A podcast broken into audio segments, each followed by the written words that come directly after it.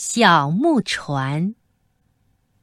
每当我看见珍藏在抽屉里的那只精致的小木船，就想起陈明来。上小学一年级的时候，陈明和我是同班同学，我们两家离得很近，每天我们一块儿上学回家。一块儿温习功课，我们成了形影不离的好朋友，一直到四年级。有一天，发生了一件不愉快的事。我们俩温习完功课，把自己在建模小组做的小木船拿出来玩儿。我见他那只做得很精致，就拿在手上，翻过来调过去的看。总舍不得放下，不料我一失手，啪的一声，小木船掉在地上，摔坏了。他一看急了，哭着要我赔。我上前分辨说：“我不是故意的。”他生气地说：“谁叫你不小心，非赔不可！”还用力推了我一下。我往后一退。正好一脚踩在小木船上，把它踩碎了。这一下，陈明更生气了。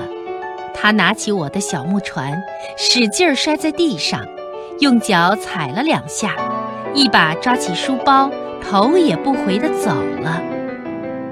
看着被他踩坏的小木船，我也气得说不出话来。我们的友谊。从此就破裂了。转眼几个月过去了，有一天放学回家，我走在前面，他走在后面。我偷偷地回头看了他一眼，他右手插进裤兜里，裤兜胀得鼓鼓的，不知手里攥着什么。忽然，他几步追上了我。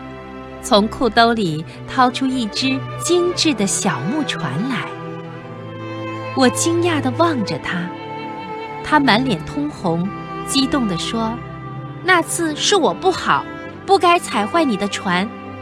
明天我家就要搬走了，我做了这只船送给你，留个纪念吧。”说着，他把小木船塞在我手里。想想那天发生的事，本来是我的错。我望着他那双热情的眼睛，一句话也说不出来，只是紧紧地握住了他的手。陈明跟着爸爸妈妈迁到外地去了。那天以后，我们俩再也没有见过面。我把他送给我的小木船珍藏在抽屉里。一看见这只精致的小木船，我就好像看见陈明站在我的面前。